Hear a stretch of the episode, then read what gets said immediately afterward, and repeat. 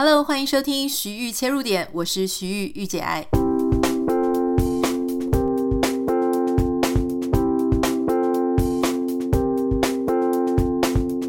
欢迎收听今天的节目。今天要邀请到一位大家既熟悉又陌生的一个来宾。这个来宾呢，主要我要请他来跟我讨论韩剧。但我又想说，韩剧我又不认识什么韩国的演员、韩国的导演哈，或者什么韩国的影剧文化人。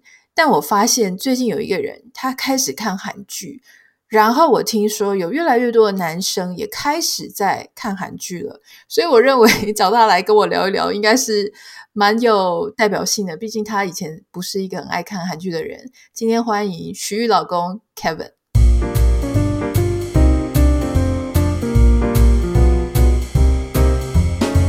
耶，要拍掌吗？要放罐头掌声？要跟大家自我介绍一下啦。哦，然后你刚才介绍，Hello，我是徐玉老公 Kevin。最近呢，我老公他跟我一起看了两部韩剧，然后都真的蛮好看的，而且他也是跟我一样，就是很入迷。一部是非常律师吴庸武，然后看完了吴庸武之后呢，我们就又看了非常多人推荐的《我的蓝调时光》。可是说真的，我觉得如果是以这两部片来讲，禹英禑应该是比较大众口味。那我的蓝调时光呢？我自己觉得可能比较适合那种稍微有一点生命历练，就是说年纪可能大一点，或是你曾经是住过乡下的。像我自己就觉得，呃，因为我可能是自己住过屏东嘛，那我在十八岁以前都是成长在乡下，所以在这个我的蓝调时光里面呢，他谈的是济州岛的一个生活文化，那我就觉得很有亲切感，因为它里面的一些老阿嬷啊。或是乡下的人情世故都非常的让人家觉得很温暖哈，所以我想要请教 Kevin，这样感觉好奇怪啊，就是自己访问自己老公。虽然你好像不是第一次来我们节目了啦，但是还是非常的尴尬。我想请问你，就说，因为你以前是不太爱看韩剧的，你永远都只记得一部片，一部韩剧叫做什么？那那部叫什么？寻花而来。哦，对。就是你以前只看过那一部，但是你就好长一段时间没有再看了。那现在在看，你觉得韩剧跟你以前的想象有什么不太一样的地方吗？想象不太一样，没有呃，我没什么预期啊，没什么期期，没有什么期望值。不过就是就是看。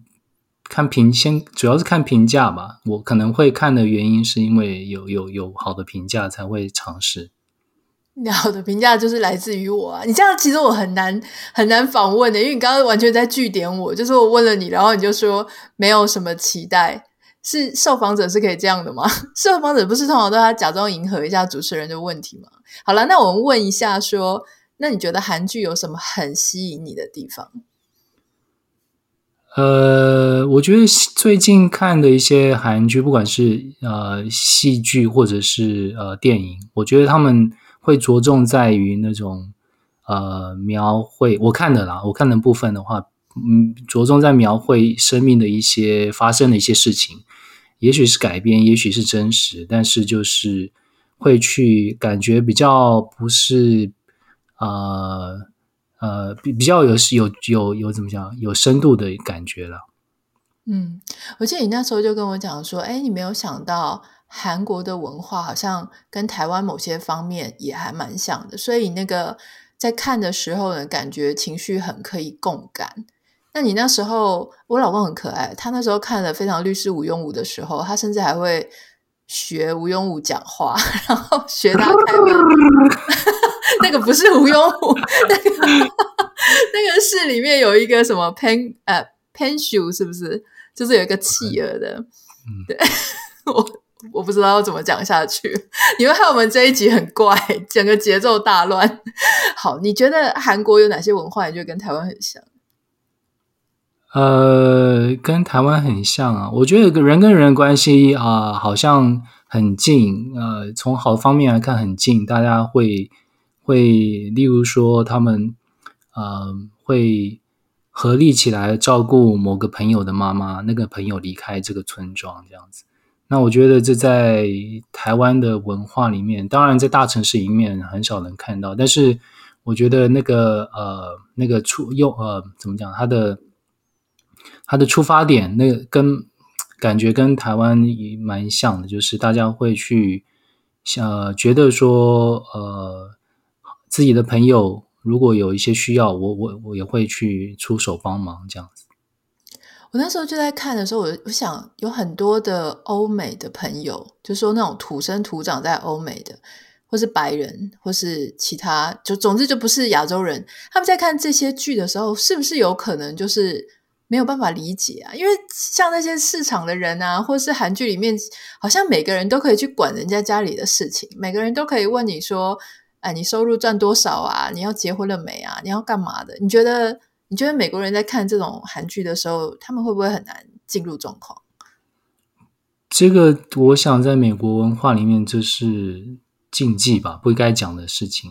嗯，呃，所以他们比较在乎的是个人空间，那个人隐私，所以这方面的事情通常就很难讲。但所以在韩国或台湾，我觉得有个共同点，就是大家对自己呃，对这个个人空间没有那么的。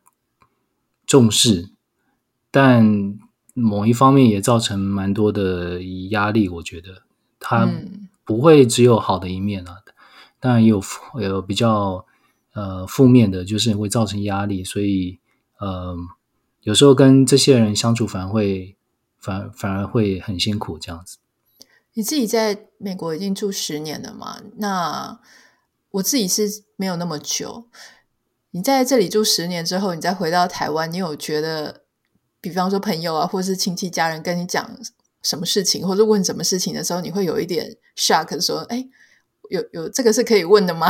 会不会太问太多了？”你有这种经验吗？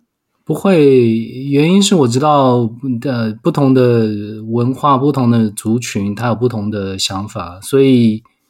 expectation expectation 是有的，就是说知道他们可能会问那些东西，但我觉得能够做的就是去学习怎么样应对吧。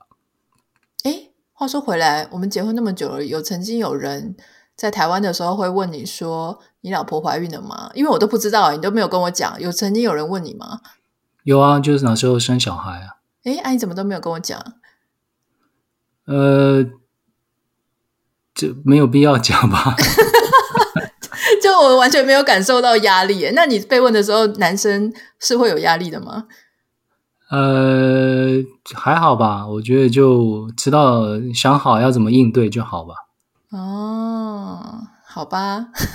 那我想要问你哦，就说我自己觉得韩剧有一个还蛮大的特色，就是他们演员的演技，呃，我觉得。非常的整齐，就是他的那个演技的好的程度是很整齐的，不会说像有时候在看一些别的戏剧啊，你会觉得，诶，大部分演员，主要演员好像都演得很好，可是那种呃，是就那种什么配角啊，或是。比配角还要少戏份的那一种角色，我不知道他叫什么，就是那种也不能叫人家跑龙套，跑龙套感觉好像更少，就是有一些没有那么多戏份的演员，感觉好像演技就会稍微生涩一点，就是你会感觉出来有有时候会有点出戏。可是韩剧至少我们看的这几出比较没有，你你自己感觉呃，对于演员的演技，你的想法是什么？嗯、我觉得这这这表示我，对我也我也有同样的呃感受。那我觉得是他们整个戏这个剧在拍制作的这个剧组呢，他们在要求在选角上面，他们应该就已经下很多功夫在在做这样的事情，所以他们可以避免说有一些头重脚轻，或者是有一些呃美中不足的地方吧。然后我有看他们的幕后花絮嘛，那其实他们在。每一个对手戏，每一个场景里面，他们都会先去呃，不仅是背台词，而且还去模拟说怎么样做，他们讲怎么样的表达才是最能够呃引起共鸣，或者是最符合当时的情况，表达出那个呃这个故事所要表达出来的意思。所以我觉得呃，不仅是个人的一个呃这个演技的一个表现。当然也有整个团体的一个合作。那他们我看到他们的幕后花絮是导演跟不同演员在那边脑力激荡，所以我觉得我觉得这个也是呃看了这个以后我才觉得说哦，原来原来他们不是说哦就是照着台词去演，看你怎么发挥，而是他们会。会彼此合作来做，来呈现最好的一一啊的一个一个表现，这样子。对，而且好像有些演员他还会适时的在拍摄的现场去讲说，哎，他觉得实际的情况或是哪样比较合理，然后他们在真实拍拍摄的时候也还是做了一个创作的感觉，就是透过那样子的讨论，又继续去激发更多种不同的演法的可能性啊。对，好，在我们今天，我们今天其实是想要讨论《非常律师》跟呃无用武跟这个我的蓝调时光，但是我觉得很有趣的一个现象，就是我们有一个另外一个分支出来的主题，是因为我跟 Kevin 现在在讨论这个韩剧，然后我就发现，我从他身上发现，女生看韩剧跟男生看韩剧有一点不太一样。当然，我不是说我可以代表所有的女生，我也不是说他可以代表所有的男生，可是当然，我想我们应该多多少少会讲中一些女生和男生的。观影就是看韩剧的想法，因为我觉得很有趣的事情是，像大家知道非常有名的爱情神剧叫做《爱的迫降》，然后我那个时候看也是哭得一把鼻涕一把眼泪的。但是呢，在看完《非常律师吴庸武》的时候，我曾经一度想要推荐 Kevin 看《爱的迫降》，没有想到他看到第一集就跟我说：“我不想再看这一部了，他觉得很无聊。”然后我就在想说，难道男生跟女生看的？点是不一样的吗？就说现在以前大家都说韩剧是女生在看，可是现在越来越多男生看，那男生到底在看韩剧的什么呢？好了，我承认，我看《爱的迫降》大部分都只是在看玄彬而已，只要玄彬说是就是，而且我甚至一度就一直跟 Kevin 说，我觉得你长得好像玄彬哦。我现在在节目上讲这样好吗？因为 说不定别人觉得一点都不像。好了，我要问你，你为什么当时不喜欢《爱的迫降》，可是你比较喜欢这两部，原因是什么？我觉得你要讲一个故事，你要那个故事能够说服人。那对我来讲，那个故事故事太不合逻辑了，呃，太牵强了。为了要要达到某个目的，所以就刻意的去做某一个某一件事情。那我觉得那个呃，对我来讲，呃，如果把它当成科幻剧来看，也许可以。但是怎么，反正就是不合逻辑。对我来讲，哪里哪里不合逻辑？嗯，例如说那个龙卷风出现在那里，然后把它吹到北韩去，这这个我就觉得很 蛮，我不太能够呃接受这样子一个安排啦。这是你们那种理工科自然组的头脑就没办法接受，是不是？就说那里真的会出现龙卷风吗？以及龙卷风它真的可以产生这样的效果，是这样吗？或者是说，呃，另外一个它那个龙卷风。对，这当然我对这个存疑嘛。另外一是他那个戏剧里面，呃，影片里面龙卷风做的蛮假的，我一看就觉得是 假的龙卷风。那我觉得要让你们理工科的愿意看下去，这真的是很难度很高诶。就是你一定要看怎么样，就是要有事实查核的，是不是？也不是啊，但是你也可以，呃，我我不晓得，我觉得就是你要起码符合。符合这个一些基本的一个逻辑啊，不会太夸张。但很多人也在讲说，非常律师这个吴庸武的这个自闭症，他可能是极少数、极少数的人，大部分自闭症都不是像他那样子的，他是极少数的。可是这样子的少数案例，你又可以接受，原因是什么？少数不代表不合逻辑啊，少数他就是演少数的人的的状况啊。那只要在看的时候不去放大解释说，哦，每个人都应该要像他一样。那我觉得就还好啊，真的很有逻辑呢。那你自己比较喜欢《非常律师吴庸我》还是我的《蓝调时光》？就是这两部片来比的话，因为这两部片应该对我来说都是好。我承认，我觉得有一个对我是九点五分，有一个对我是十分。但我先不要跟大家讲说，我觉得哪一个是九点五，哪一个是十分。那我先问你，你是比较喜欢哪一个？哪一部？我觉得两部有很不一样，那但是我觉得会让我再从第二看第二次的，应该是我的蓝调时光。因为因为吴庸武他就是一个故事，然后你当你知道这故事以后，呃，在就好像就没什么新奇的。但我的蓝调时光，它它要讲的是一些一些一群人生命的一些故事。那很多人因为在生命当中有雷同的呃呃事情发生，所以他们可以呃有一些共鸣。那我觉得这个东西是呃，甚至随着时间不同，你可能有不同的共鸣。所以它呃给给我的感觉会是一个呃比较呃我会愿意再回去看的一部片。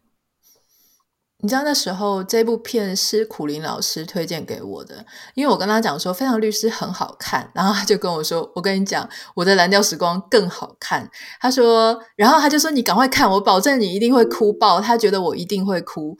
结果后来我差不多看到中间，我就开始哭，然后我就跟他讲说：“我真的开始哭。”他说：“我跟你讲，你后面会哭更惨。”然后我就后面真的哭很惨。可是我要跟大家讲，就是这个不是让你。情绪很沉重的那种哭啦，不是故意为了哭而哭。像以前韩剧都会什么什么车祸失去记忆啊，然后搞得很悲情，什么父女相认又怎样的，不是那一种感觉让你哭，而是那种有一点算是很动容啦，就是感情很深厚，然后让你感觉哦非常非常温馨的那一种难过。然后苦苓老师他们夫妻据说还为这一部片还。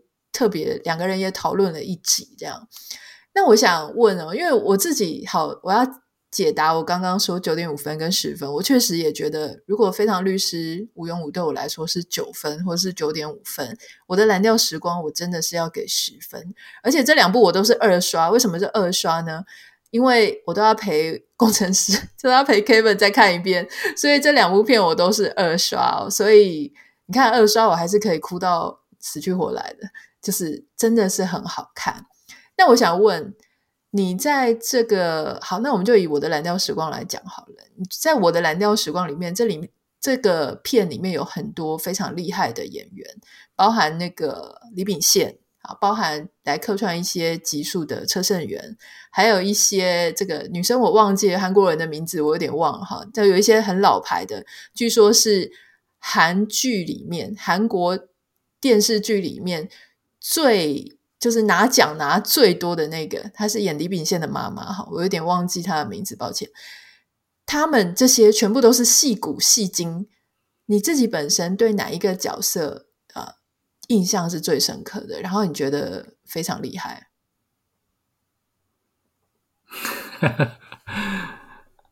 呃，这一段应该可以剪掉，因为讲太慢了。说不定慢有慢的效果，大家就在哎，就开始发现奇怪，到底是 speaker 没有声音还是怎么样？我觉得选最很很不容易啊，因为他他的故事里面是发发生在不同年龄年龄年龄层呃呃年年龄层层年龄层，现在就是 英文美国住久了，就是中文讲不好，英文也讲不好，两个语言都坏掉了。年龄层。对啊，对啊，例如说，他有年轻的高中生，他有呃壮年的呃爸爸，呃有一些呃或者是一些呃青壮年的一些一些人，那也有一些老年的人，所以我觉得呃，你啊、呃、没有办法，那个什么鸡蛋比卤蛋是不是？不是，鸡腿比卤蛋，鸡蛋比卤蛋，要看你的卤蛋是用鸡蛋还是鸭蛋啊？对，那个，所以对，那不过当然里面呃用的集数很多的，跟描描绘也蛮深的，就是那个谁啊，车啊，李秉宪跟他妈妈的一个一个关系，那。从一开始就已经有一些伏笔，然后一直到最后的一个一个，等于是以他为一个故事的结束，这样。我觉得这个这个呃，他们的故事其实讲到很多呃伤受的你呃受的受伤，以及环境的一个不得已，还有以及一些最后的饶恕，这样子。我觉得呃。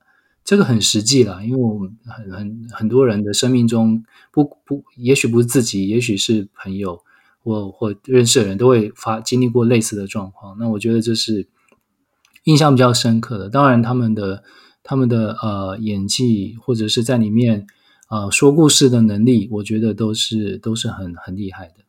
嗯。好，我要补充一下，刚刚我一直想不起来那个名字的，就是演李秉宪妈妈那个叫做金惠子。金惠子呢，她实际的年龄哈已经八十岁了，然后她是韩国非常资深又让人家很尊敬的资深演员，她是全韩国全韩国就是拿奖拿最多的。就是电视剧里面拿奖拿最多的女演员，然后拿奖第二多的女演员也在这部戏里面，所以你就知道这部戏角色阵容之坚强，我觉得是非常非常厉害。那说到呃，这个里面有很多条故事线啊，你自己有没有印象？比方说他们有呃同学，就是好久不见的同学，一见面呢，结果。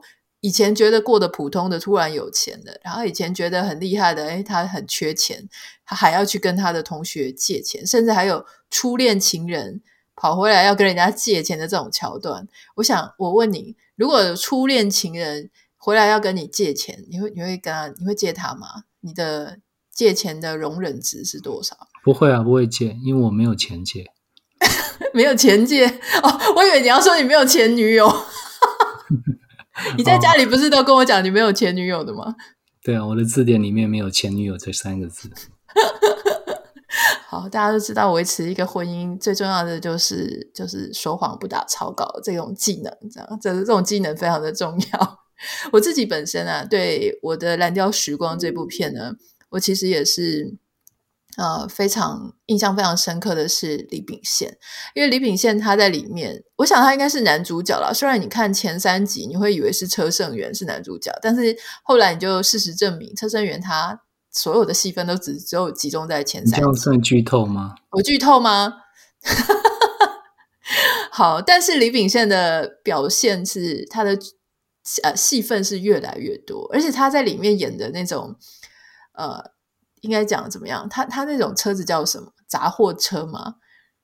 就是卖那种拍档骨侠的，就是杂货车的那种老板，然后在菜市场叫卖。我觉得那个真是经典。以前我还觉得李秉宪他有一些时尚味，例如说他是不是在《鱿鱼游戏》里面有演？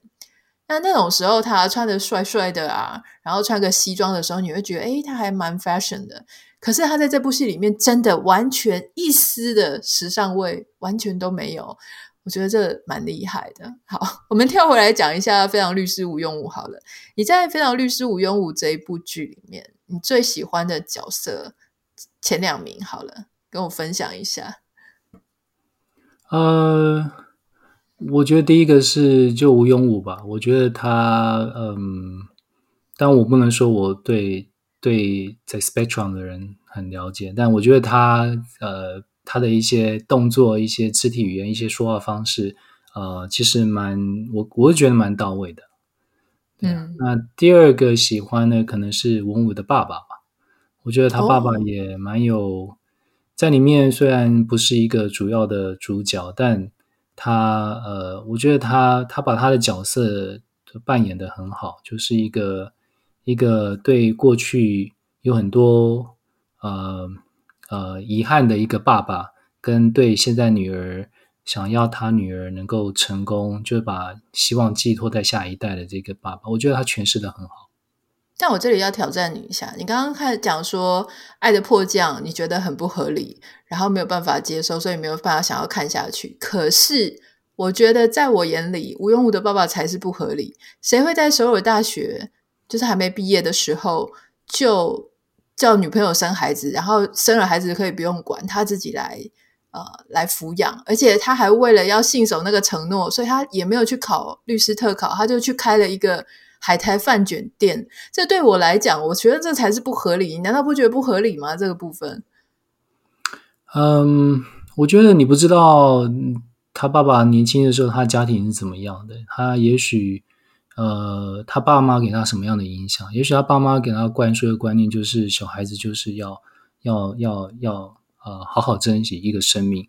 也许他自己就是在那样的情况被生下来的，所以他可能对那样的一个情况特别的执着啊，因为这牵扯到人性方面就很难讲，因为人实在太多不同呃呃，可能没有办法想象到的情况都都都都可能发生。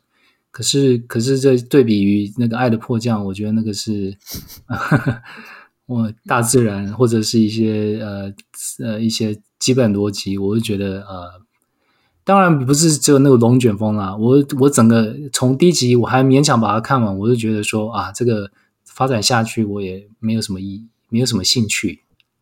我也觉得没有什么意义，而且你刚刚跟呃什么礼貌而不失尴尬，尴尬而不失礼貌的微笑，呵呵两声。大家如果没有听到的话，可以回去看听他大概十秒、十五秒以前，他发出了一声呵呵。然后我觉得韩剧最厉害的就是它的置入。我们为了看，我们因为看韩剧，所以我们买了很多东西，对不对？也没有很多啦，但是我们真的为了看韩剧，是看了韩剧之后才去买的。对，我们看了韩剧之后呢，就被洗脑。然后我们买了什么东西？你自己讲。买了烧烧酒啊。对，我们买了烧酒，而且还特别去找我的蓝调时光的那个牌子。那牌子是什么？呃，牌子忘了。不过它是济州岛产的烧酒，所以蓝色瓶子的，对，而且蓝色、深蓝色跟浅蓝色。我以前都没有喝过韩国的烧，它叫烧酒吗？还是烧酒？你自己觉得喝起来怎么样？呃，老实说，没什么味道。对，它没有那种烈酒的感觉，因为它其实酒精浓度还蛮高的，十七趴还是十九趴？其实我觉得也还好吧，不到烈酒的程度。它十七是淡的，然后二十三是呃浓的烈的。但是十七，我们后来是买十七嘛，因为以为十七应该已经会容易醉了，可是其实好像还好。对啊，我觉得跟 Sake 比起来，好像 Sake 还比较比较强一点。嗯，所以大家如果可以去试试看。然后你我们还买了什么东西？反正我们家里就开始吃韩式的料理，什么韩国泡菜啦。哦，做 bibimbap，做那个石锅拌饭。对，石锅拌饭，你觉得好吃吗？这是我的首次尝试。好吃啊！上次好像只有那个锅子没办法弄很热而已，要不然都很好。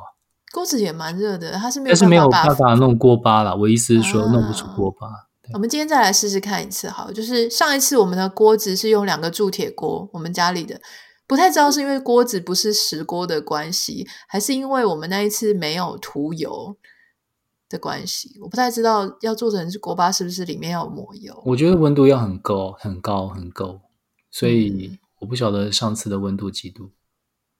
我没有看温度几度，可是我它上面我看食谱上面是写说你要铸铁锅要烧三到五分钟，然后我烧了四分钟。哦，oh. 对，我可以再试试看啦。然后关于韩剧的置入，我自己还买了一条粉红棒，就是如果你有在看韩剧的话，你应该会无时无刻任何的韩剧你都会看到。大概都是女二，女二她们呢，在莫名其妙，比方说晚上要出去约会的时候，或是突然要见重要的人的时候，她就会拿出一条粉红色的棒子，然后那个棒子长得有点像比较粗的护唇膏，然后她就会在她的脖子上，然后额头上，然后眼睛下方，然后抹完都是各抹完之后还能抹嘴唇。我那时候心里就想说：天哪，这什么东西啊？就是看起来很神奇，好像约会的时候。就是急救小物，很像很很厉害，可是我心里又觉得，呃，这种东西感觉很怪啊，因为你看你的脖子上面会有汗，然后你的脸上会有粉，这些地方都已经抹完了之后，还抹你的嘴唇，不是很恶心吗？但我后来还是买了，我在美国的 Amazon 上面买，买了之后我涂了几次，我还是不知道那到底是干嘛用的，就是 抹完。它的棒子，它的那个有点像油膏啦，然后是粉红色的，然后有一些人工香气。我不是很喜欢那种人工香精的味道，但是都已经买了，然后我就涂涂完了之后，我感觉我的脸颊，就是那个脸颊上方、眼睛下方，好像会有一点红红粉红色，那确实会感觉气色好一点嘛。然后后来我就问我那个韩国的同学，我说这一条到底是干嘛用的？我虽然是照着。电视剧我印象中大家怎么抹，我就是跟着怎么抹。然后我那韩国同学说啊，这是一个油的成分啊，就说大家很怕会长皱纹，所以他就会涂在一些你会比较容易干涩的地方，我就给他涂一涂呢，就比较不会长皱纹这样子。所以我是个人是觉得根本不需要买这个东西，因为这东西实在是我自己用了，我也不知道那个效果在哪里，就是用一个觉得自己很像韩剧女主角的而已啦。我来用用看好了。不要碰到桌子啦，碰到桌子会有会有声音。你刚好听到声音吗？有啊。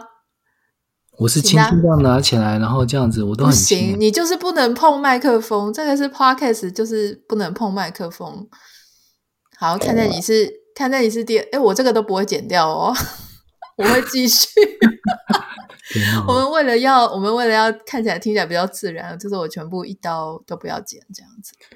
呃，其实置入，我觉得我蛮讶异的是，他置入的非常的，已经尽量的把它弄弄得很非常迎合里面的一个剧情的发展，而不会让你觉得很突兀。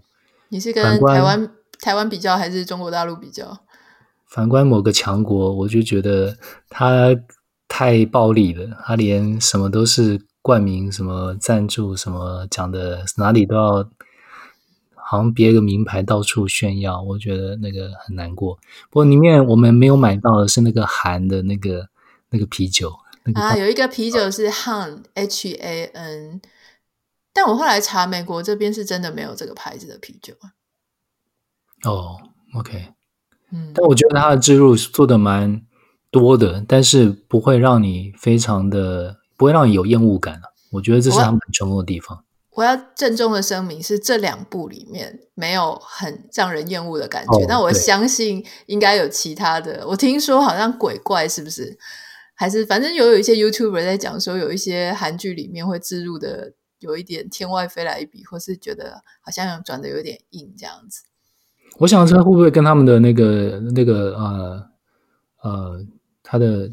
那怎么讲？他的资金来源有关系。他如果资金是从这个赞助商来的，那他就必须要做这种事情。但如果他的资金够多，是从那个也许 Netflix 自己给的，或者是不同的平台给自己给的，他就不需要啊、呃、这样子的去啊、呃、破坏他原本故事的一个内容去做这个赞助的一个置入置入的一个动作，这样子。对，我们之前有听说是。有这样子背后的原因啦，哈，就是说，如果你是边拍呢边去找呃 sponsor 的话，你就很可能你都已经头都洗到一半了，对不对？然后你的 sponsor 突然想要给你硬来，就说他一定要怎样的画面，要怎么样拿，要讲什么样的台词，他就会让你这个整个剧的后面就走向非常的商业化，很烦。那如果说你的这个剧呢，它就是 OTT 平台，就是说串流影音平台，他们直接去做 sponsor 的话，或他已经给了你大部分你所需要的钱，那你就可以不要最大嘛，所以你就已经有了足够的钱，就不需要再那样子去跟商品去做低头。可是老实说，我觉得做这一行，不管是媒体还是说自媒体，自媒体拿到的钱当然是比较少了，少很多很多。但是我觉得最重要的事情就是钱到底有没有够用的一天。就说很多人是贪心的，就是说他明明他也不需要这么多钱了，可是他还是觉得哦，the more the better，就是最好是可以更多又更多，所以他就变成说无止境的想要去拿那个钱，他就会让自己的内容变得很难看。其实这个就是我一直都觉得有一些演艺人员，他明明就已经那么有钱了，为什么又？要为了钱去做那种膝盖一软的事情，哎，我们好像讲偏了。好，我们今天就先聊到这里。我们是要聊韩剧，不是要聊那个艺人的膝盖哈。今天非常谢谢邀请到我的先生徐玉老公 Kevin，第二次来上我的节目，感觉你这次好像讲的比较溜了。我是有备而来的，哈哈。如果你有任何想要跟我分享，或是想要跟 Kevin 讲的话，请不要私讯他，请你私讯我。我们家是没有言论自由的，就是没有没有隐私的，就是你必须要先透过我才可以跟他联络。好，我的 Instagram，我自己讲的好心虚哦。我的 Instagram 账号是 Anita 点 Writer，A N I T A 点 W R I T 啊，请不要忘记帮我们在 Podcast 里面，诶，不是 Podcast，在 Apple Podcast 里面还有 Spotify 留下五颗星。如果你想要。帮爱德坡这样说一点什么话来平反一下？你想要告诉 Kevin，那欢迎你可以私信给我，我会传给他。那我们就下次见。私信给 Bogie 的账号，Bogie 会跟我讲。啊、对，他有一个 Instagram 账号是 Bogie，然后底线 Dogi，应该不会有人私讯他，因为我也不是很常看那个账号。先这样子喽，拜拜，拜拜。